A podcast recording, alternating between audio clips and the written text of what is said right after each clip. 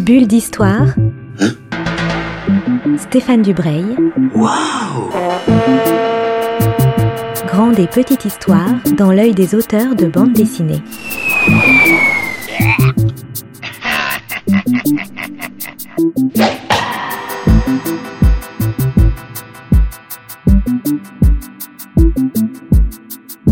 Bonjour à toutes et à tous qui nous rejoignez pour une nouvelle bulle d'histoire sur Art District Radio. Aujourd'hui, bah, je suis avec Tibur Sauger, qui est, euh, bah, je peux le dire, un, un, de mes auteurs préférés. Dès qu'il sort un album, je me précipite dessus. D'autant plus quand c'est un album western, comme ce magnifique projet qui s'intitule Go West Young Man, publié par les éditions Grand Angle, qui vient, euh, je crois, juste de sortir, ou enfin, il y a, très très peu de temps. Euh, bonjour Tibur, je suis vraiment très heureux de, t'avoir euh, sous la main, en tout cas sous la voix. Première question qui ouvre un peu toutes les bulles d'histoire. Est-ce que tu peux nous dire en quelques mots qui tu es? Euh, Qui je suis? Alors j'habite euh, déjà dans la région d'Angoulême. Je fais de la bande dessinée depuis 1992. C'était mon premier tome sur la série Gorn. Ensuite, euh, j'ai bossé chez pas mal d'éditeurs pour pas mal de séries, soit en tant que scénariste, soit en tant que dessinateur-scénariste, soit en tant que seulement dessinateur. Euh, j'ai travaillé avec Anne Robillard, qui est romancière euh, québécoise. J'ai travaillé avec Vincent Pérez, euh, qui est acteur-réalisateur. J'ai travaillé euh, après avec de nombreux auteurs en tant que scénariste. Avant ça, avant 92, pendant trois ans, j'ai bossé dans le dessin animé sur les Tortues Ninja, Lucky Luke ou, ou Denver le dinosaure. Donc ça, ça m'a parlé aux vieux gamins. Et voilà, et puis ben, je suis passionné de western, je suis tireur sportif, euh, membre de la FF Tir et initiateur de tir. Et, voilà, et j'aime bien restaurer les meubles et la bonne bouffe. Alors, comment comment t'es venu cette passion pour le western? Parce que tu parlais de tir sportif aussi. Il me semble aussi que tu fais du tir euh, que moi je qualifierais de, de western. J'ai vu des photos Oui, de toi avec des, des, des armes anciennes, en tout cas qui ont Oui, l'air anciennes. Ce qu'on appelle du cowboy action shooting, où effectivement, où on se met en tenue western et on, on fait du tir un petit peu, un peu ludique, un peu rigolo, euh, en essayant quand même de, rester dans les règles de prudence. Euh, Il y a une actualité un peu navrante en ce moment. Et euh, oui, voilà, mais c'est assez passionnant. Les, armes anciennes, le tir, ça fait travailler la concentration, euh, le, comment dire, le, respect de soi, le respect des autres, et puis l'amour du sport. Alors, comment t'es venu cette passion pour le western? Parce que je crois que c'est ton troisième ou quatrième ou cinq, quatrième album western. Euh, oui, en tant que dessinateur, j'ai fait la série La Pistolaison de trois tomes, ensuite euh, euh, Buffalo Runner 4, euh, un cinquième avec euh, Ghost Kid, et celui-ci, ça fait le sixième. Et on peut aussi compter euh, le canoë baie avec Patrick Prugne, oui, tout Mm. ça fait pas mal. Euh, c'est depuis mon enfance, en fait. Hein. C'est vrai que j'étais élevé avec, euh, avec mon père qui, euh, qui était éleveur de, éleveur de chevaux et moniteur, donc euh, élevé au milieu des chevaux. Il y avait déjà ce côté un peu euh, euh, la monte. Dès que je voyais ensuite les John Wayne à la télé, forcément, euh, ça donnait aussi envie. Et puis après, les bandes dessinées, il y avait les Comanches d'Herman, il y avait les Tuniques Bleues, Lucky Luke, les Blueberry. C'était, c'était du rêve. Il n'y avait pas vraiment aussi l'influence de, de la télé ou des ordis comme maintenant. Euh, voilà, c'est ce côté, euh, l'amour des grands espaces, euh, être libre avec son cheval et sa Winchester et, et puis rien devant soi, pas de barrière, rien. Alors, ce, projet Go West Young Man, est-ce que tu peux nous, décrire en, quelques mots ce, cet album qui ressemble à aucun autre album? Ah, C'était un pari un peu, un peu barjot. En fait, je m'étais cassé deux côtes. Euh, Ça arrivait un truc, à un accident bête. Et puis, comme j'étais un peu bloqué, enfin plutôt bloqué, parce que ça fait vraiment mal, hein, ça fait mal de chien, ces cochonneries. Et je me suis dit, voilà, j'aurais pu mourir, me perforer un truc, euh, y rester, enfin bon, on sait jamais quoi. Et puis se dire, ben, c'est dommage que j'ai pas pu participer, enfin collaborer avec euh, des auteurs que, dont- j'admire le travail, des dessinateurs euh, vraiment, vraiment de haut niveau en western. Et puis ça restera du domaine du rêve, parce que je pourrais jamais leur écrire une série ou, leur, ou même un one shot, quoi. Ils sont tous déjà pris. Et puis après tout, tiens, pourquoi j'essaierais pas Euh, le, premier confinement tombe là-dessus, donc tout le monde est un peu coincé chez lui. Et là, je me dis pourquoi j'essaierais pas de les contacter et de leur proposer en fait d'écrire une, une grande histoire, mais où ils dessineraient eux chacun un petit chapitre. Et du coup, ils auraient peut-être des fois entre 3 et 6 pages à faire, ce qui serait, ce serait pas trop, euh, trop, trop difficile pour eux, ça leur prendrait pas trop de temps. Voilà, j'écris, je commence, je leur propose le truc et je me rajoute un petit challenge. Je leur demande même éventuellement s'il n'y a pas un passage de la conquête de l'Ouest. euh, Donc chacun, il y a, je crois qu'il y a 17 auteurs en tout qui ont dessiné chacun une histoire, ou quelquefois il y a des histoires à, quatre mains. Quel est le, fil conducteur? Parce que quand on lit l'album, on, on est à la fois, euh, j'allais dire, embarqué dans chaque mini-histoire, mais quand on a fini l'album, on se rend compte en fait que ça raconte aussi une histoire complète, une histoire en, en 100, 120 pages. Quoi. Il y a, pas, c'est pas un enfilage d'histoire, c'est un récit complet.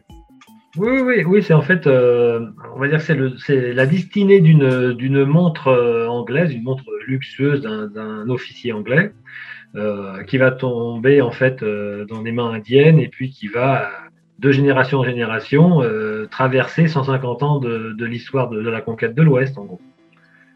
Alors pourquoi tu as choisi une montre? Quel est le Est-ce qu'il y a un symbole ou est-ce que c'est le hasard? Est-ce que c'est euh, pourquoi une Alors, en montre fait, qui passe de main en main? Euh, disons qu'il fallait un objet usuel qui soit euh, suffisamment luxueux pour aussi attirer un peu la convoitise. Au début, je m'étais dit un objet indien, pourquoi pas un tomahawk, une chose comme ça, mais ce serait seulement un, un objet de collectionneur. Et à l'époque, on n'est pas dans la collection. Une montre en or, elle, a une valeur. Et à cette époque-là, maintenant, ça, ferait beaucoup plus euh, dérisoire. Mais je pense qu'au 19e siècle euh, et fin 18e, ça, ça a vraiment une, grande, grande valeur. Donc, euh, elle va attirer, on va dire, les, convoitises. Et puis, il me fallait donc cet objet-là qui puisse circuler et qui soit aussi donc un objet venu déjà de l'ancien monde, du vieux monde, un objet manufacturé. Pour les Indiens, c'est quelque chose d'un petit peu étrange, étonnant, euh, euh, comme vouloir dominer le temps comme ça. Et puis pour les blancs, donc c'est ça ajoute euh, au moins une, une valeur pécuniaire. Et c'était plus facile qu'une arme à feu ou une chose comme ça, puisque c'est pareil. Je m'étais dit pourquoi pas un, un pistolet à silex, mais un pistolet à silex euh, en 1916 au Mexique, on va pas vraiment trouver le- l'intérêt de la chose. Une montre, ça peut toujours être utile. Euh, L'autre chose qui est intéressante, c'est comme tu disais, on, parcourt euh, un peu plus de 150 ans d'histoire américaine. Donc on a à la fois l'histoire de cette montre, l'histoire de tous les personnages dont on va reparler, mais c'est aussi un peu un, panorama de l'histoire américaine. Comment tu as choisi les, épisodes, sachant que c'est pas forcément des grands épisodes très connus, c'est des épisodes très très humains, euh, presque de la micro-histoire.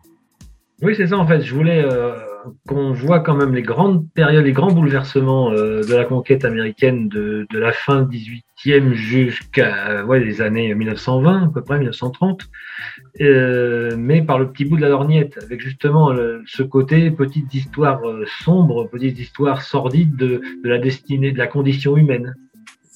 ce qui fait aussi le charme de cette série, c'est qu'on retrouve tous les, j'allais dire tous les codes, tous les passages obligés du western. On a euh, le chasseur de primes, l'Indien sauvage, l'Indien gentil, euh, les, enfants enlevés, euh, les, bandits de grand chemin, les prostituées, les saloons. J'imagine que ça fait partie du plaisir de ce genre de, de projet, de, de manipuler tous ces archétypes. Oui, parce que si j'avais pris, euh, on va dire, la famille Ingalls euh, et puis euh, tous leurs congénères, c'est-à-dire le l'américain de base, le colon de base de l'époque, c'est un c'est un paysan, c'est surtout euh, il y a quelques commerçants, mais c'est surtout oui des gens qui vont travailler la terre. On va pas vraiment être dans la grande aventure. Euh, Une fois qu'on aura traité le fait que Charles Ingalls va aller traire les vaches, ensuite euh, il va voir son champ qui va être mangé par les criquets ou il va épuiser de l'eau. Euh, on va pas tenir 14 histoires. Donc il faut à la fois que ce soit du, on va dire du, du côté croustillant, quoi, un petit peu les des hors-la-loi, des, de, de la, la guerre de sécession, les guerres indiennes, quand même, qui sont les grands événements historiques de, de ces périodes-là. Mais après, il fallait montrer ça euh, d'un point de vue, on va dire, aventure humaine, c'est-à-dire que ce soit toujours euh, une petite poignée d'individus qui vivent, qui vivent la grande histoire. Comment tu as, tu as convaincu toutes ces, tous ces auteurs qui sont, il faut le dire pour ceux qui connaissent pas forcément bien la bande dessinée, qui sont tous des, qui sont tous des stars de la BD. C'est vraiment des très très grands dessinateurs. Comment tu les as convaincus, sachant que c'est aussi des gens qui ont euh, des tas de projets, souvent même un gros projet en route, et ils ont accepté euh, de, de prendre un peu de leur temps pour se dessiner ces, ces petites histoires qui sont pas qui sont pas dessinées euh, euh, par-dessus la jambe, hein, qui sont vraiment bien dessinées comme ils savent le faire. c'était un peu varié. Il y a eu tout. Il y en a certains, je leur ai promis un rein. Euh, d'autres, j'ai, kidnappé leurs enfants. Et d'autres, je les ai menacés. Donc, euh, non. Euh, en fait, c'est. Je sais pas, je les ai convaincus. Parce, parce, que cette idée, je pense, cette idée qui étonnamment était d'une simplicité et d'une évidence, de se dire tiens, pourquoi tous ces grands auteurs western ne feraient pas un album en commun, un album ensemble? Ça n'a jamais été fait. Et, du coup, ils se sont un petit peu dit, ben oui, c'est vrai que l'idée n'est pas con, pourquoi pas, pourquoi on ferait pas ça?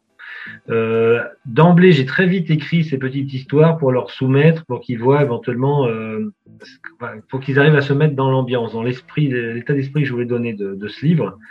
Et après, s'ils ont suivi, c'est sûrement euh, par l'immensité, ils ont été séduits par l'immensité de mon talent d'écriture, ou alors, comme je disais, par le fait, par, mes, lettres de menaces de mort, peut-être, je sais pas. sur les qualités d'écriture, je trouve qu'on retrouve dans, dans Go West Youngman une, une, la qualité qu'il y a dans les, dans les séries eerie, creepy, où on saute d'une histoire à l'autre avec des ambiances très différentes, mais avec un, un fil conducteur. Ça, ça, aussi, ça fait partie du, plaisir de la lecture de, retrouver des histoires courtes qui soient pas non plus des gags. Voilà, mais c'est-à-dire qu'il fallait pas tomber dans le gag et il fallait aussi quand même euh, qu'à chaque fois j'ai un, sujet différent, une époque différente et puis euh, une, chute différente. Tu vois, effectivement, et il y a certaines histoires qui ont plus d'émotions, certaines histoires qui sont un peu plus sentimentales, d'autres qui sont très noires, très sombres, d'autres qui sont plutôt euh, euh, très très très cyniques, euh, d'autres plutôt désabusées. Enfin, vraiment, c'était j'avais ce panel comme ça là, et pour moi, c'est comme si j'avais fait en fait un, un synopsis d'album général, tu voire même de série pour certains, mais qu'il fallait que je fasse en condensé. Allez, là j'ai trois planches, ou là j'en ai, j'en ai huit, pour raconter mon histoire comment aller à l'essentiel tout en essayant quand même à, chaque fois de, poser d'emblée une ambiance. Il fallait qu'à la première page, on est dans l'ambiance, à la deuxième, on est avec le personnage, et ensuite, éventuellement, donc on a la chute, le dénouement et la chute, bien sûr, euh, à la troisième ou quatrième planche. C'était vraiment, vraiment passionnant à faire, et ça, euh, moi qui des fois avait une chute plutôt... Euh, plus, comment dire, euh, plus évasive, plus, brumeuse pour certaines histoires. Euh, Hervé Richer, le directeur de collection, tenait absolument, lui c'est un gagman, tenait absolument à ce qu'on ait le, petit, euh, le, petit basculement sur la fin, le petit truc, voilà, toujours détonnant. Je voulais pas que ça devienne un truc, donc on a pas mal discuté là-dessus, mais lui insistait vraiment sur le, pour l'efficacité de l'histoire, qu'à chaque fois, sur la fin, des fois, je retravaille un petit peu ma copie. C'était plutôt, je trouve c'était, c'était une bonne chose. Comment, comment ça s'est passé? C'est toi qui disais à chaque dessinateur, tu as deux planches, trois planches, six planches Ou est-ce que c'est lui qui te demandait, non, je peux t'en faire que deux, moi il m'en faut huit? Comment, comment ça, ça a marché ça? C'était plutôt effectivement ça en général. Bon, comme ils sont toujours très pris, ils me disaient écoute, je pourrais t'en dessiner que deux. Et puis euh, on voyait ensuite ensemble qu'avec ce que j'avais écrit et proposé dans l'histoire, qui tenait vraiment à l'histoire et à la respecter, et que ça pouvait tenir plus facilement euh, en quatre ou cinq qu'en deux ou trois. Donc ils ont ils ont joué le jeu et puis on a un petit peu, euh, enfin, plutôt pas mal joué sur la, la, rallonge de page. Du coup, on avait même pensé avoir euh, d'autres auteurs en supplément, mais on aurait fait un bouquin qui aurait été trop gros, trop important au niveau financier, c'était quand même un sacré coup parce que là, disons qu'on a, on, a des pointures euh, de bande dessinée qui vont pas accepter de dessiner pour, euh, pour trois mm. cacahuètes. Donc, il fallait quand même payer tout le monde décemment.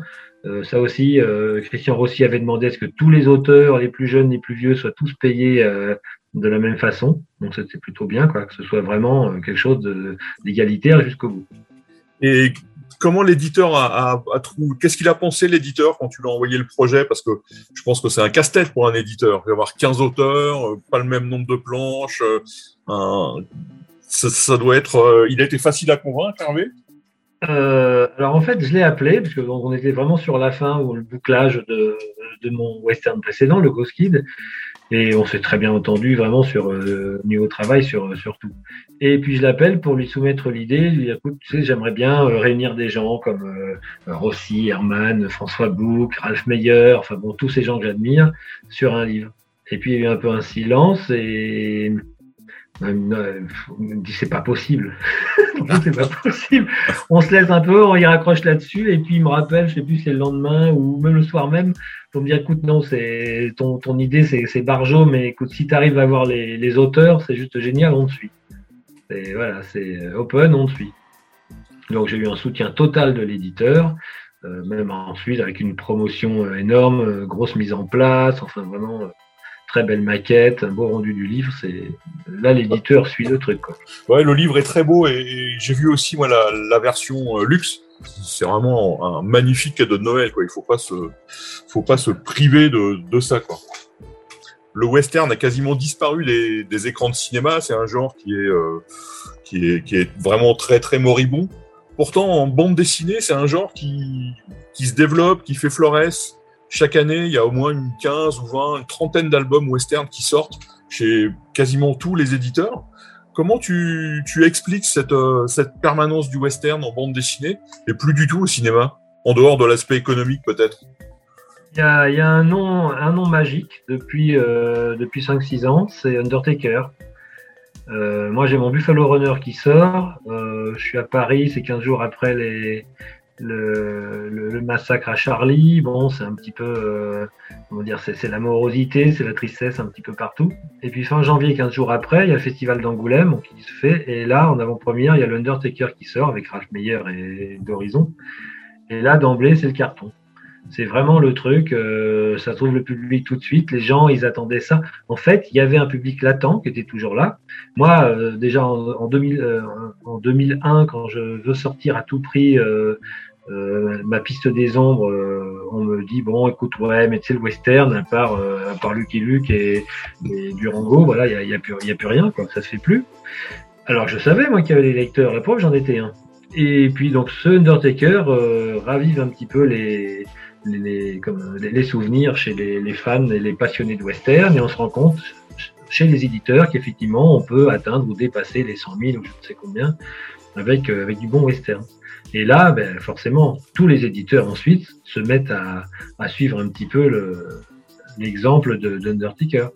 Moi, pour moi, le, là, vraiment, le, la résurrection du western depuis quelques années en franco-belge, ça vient d'Undertaker. Donc moi, ça m'avait pas empêché d'en faire avant et d'en faire pendant et d'en faire après. Je pense que oui, sûrement peut-être la beauté du dessin de Ralph, euh, l'efficacité des dessins de, du, scénariste ont fait, euh, ont lancé le truc. Euh, c'est tant mieux. Après, il y a aussi sûrement, il y a un peu ce côté retour à la terre, le monde sauvage, la liberté. On, on est loin des, grands ensembles urbains, on est loin du, béton, du goudron et de, la pollution. On nous parle de grands espaces, de feux de camp, tu vois, de ce côté vraiment, euh, cette liberté de l'individu, je pense que les, que les gens ont, ont, peur de perdre. Oui, puis c'est c'est quand même un, un, terrain de jeu qui est extrêmement romanesque. Là, les, les aventures sont infinies. Bien sûr.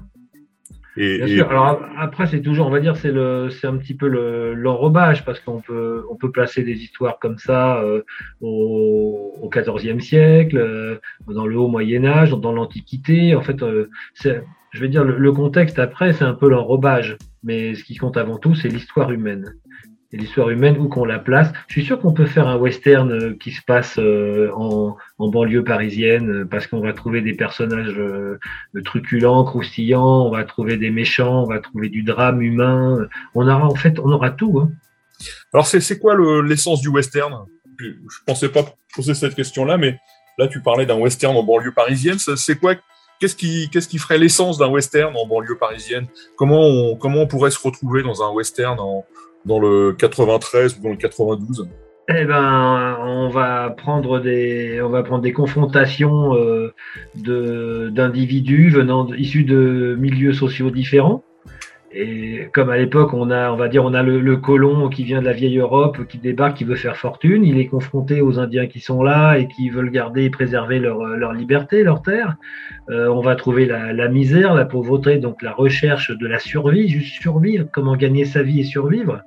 Et ça, qu'on soit en banlieue, qu'on soit partout ou en province comme moi, c'est toujours ça. Euh, on va trouver des confrontations, on va dire, entre des gentils et des méchants, parce qu'il y a toujours des magouilleurs qui veulent marcher sur les autres et puis d'autres qui veulent essayer de tendre la main aux autres. Euh, donc en fait pour moi il y a, on va trouver de la violence, on va trouver de l'amour, on va trouver euh, là du sentiment, des croyances. où que ce soit. Pour moi, un western, on peut en faire un sur Mars ou on peut en faire un effectivement en banlieue parisienne ou à Lyon ou, ou en, au fond de la Charente. Après, les, les qu'on mette un chapeau de cow-boy des Santiago ou pas, tu vois, ça importe peu en fait. Ah, c'est un peu plus des paysans en tout cas. Oui, voilà. Tu, tu, parlais de Lyon. Je, je, conseille à ceux qui nous écoutent d'aller à Lyon au musée des Confluences parce qu'il y a une, exposition qui s'appelle Sur la piste des Sioux, qui est une exposition absolument euh, extraordinaire sur la, la construction de l'image des Indiens d'Amérique dans notre imaginaire européen. Donc ça commence, euh, ça commence quasiment au XVIe siècle jusqu'à nos jours. Et notamment, le clou de cette exposition, c'est une collection totalement exceptionnelle d'habits et de parures indiennes qui ont été amenés en Europe dans les années 30 pour euh, l'exposition universelle et, un collectionneur les a retrouvés dans des caisses absolument intactes. Je ne sais pas si tu as vu cette exposition, mais euh, les, les, habits d'Indiens, les grandes coiffes avec les plumes, les, les tuniques brodées de perles, c'est un, un, rêve de petit garçon qui a envie de jouer au cowboy et aux Indiens. Ça, ah j'ai passé un moment là-dedans fantastique. J'ai vu, des photos, j'ai pas pu, j'ai pas pu y aller. Euh, parce que moi je suis un sauvage et moi je me déplace, euh, mieux je me porte en général. Mais j'ai vu euh, sur internet des, des, des, photos. Il y a beaucoup de justement de d'objets et de tenues euh, des tribus Sioux, je crois. Oui, c'est des Sioux, tout à fait. Voilà, qui était une, bah, une, des plus grandes nations, on va dire, amérindiennes. Euh, en importance et en termes de zone d'influence à, une période. Et c'est vrai qu'ils ont, euh, ils ont un petit peu influencé aussi euh, d'autres courants autour d'eux. Quoi. Ouais, puis ils ont influencé l'image qu'on a nous-mêmes des Indiens. C'est-à-dire que pour nous, quand on demande aux gens décris-moi un Indien, en général, ils décrivent un Sioux. Et pas ça, c'est Hollywood. Effectivement, c'est Hollywood qui après, même si ça se passe avec des Apaches, euh, ils ont mis des coiffures de plumes euh, avec des oiseaux qu'on trouvait pas forcément là. Enfin, bon, et ça, ça, aussi, dans Go West Youngman, tu, tu, arrives, à, en tout cas les dessinateurs et toi, vous arrivez à, à, jouer avec ces codes, mais sans non plus tomber à chaque fois dans la caricature. Vous, vous, vous êtes le plus proche possible de la réalité historique. Oui, bah ça c'était c'était le but. Alors après, je pouvais faire confiance pour la première histoire. Effectivement, on a des Hurons, des Iroquois, euh, les, tribus des Grands Lacs. Euh, là, Patrick Prugne, c'est un grand passionné spécialiste de, de cette période-là. Donc, je savais qu'en lui confiant la première histoire, il n'allait pas se tromper. Euh, pour les autres, ils ont toujours fait d'assez bonnes, d'assez bonnes recherches. Mon niveau euh, emplacement, lieu historique, conflit, là-dessus, euh, j'essayais de ne pas mettre des âneries.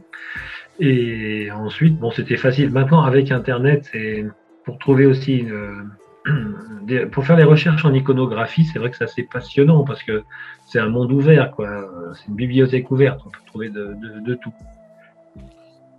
Bah, Tiburce, je te remercie de ce, moment passé avec moi. Donc, je, conseille évidemment à tout le monde de lire Go West Young Man, de se l'offrir à Noël et de, l'offrir aux autres parce que c'est un, bonheur de lecture, un bonheur de dessin, c'est un, bonheur de tout quasiment. Euh, ça fait 112 pages, c'est au prix de 19,90 euros. Et quand on voit la qualité de finition du livre, on se dit que c'est vraiment, donné un prix pareil. Et c'est publié par les éditions Grand Angle euh, je ne vais pas citer tous les auteurs parce qu'il y en a 15, mais moi, il y en a évidemment que, que je chéris particulièrement. Il y a Félix Menet qui a sorti une série chez Casterman Sauvage, qui est très sauvage, justement, mais en même temps qui est drôle. Euh, voilà, il y a euh, il y a Christian Rossi qui est un pur génie, tu l'as dit. Il y a aussi Steve Clouzor. Qui est un une petite apparition. On va ouais, petite apparition. Une apparition un peu guest.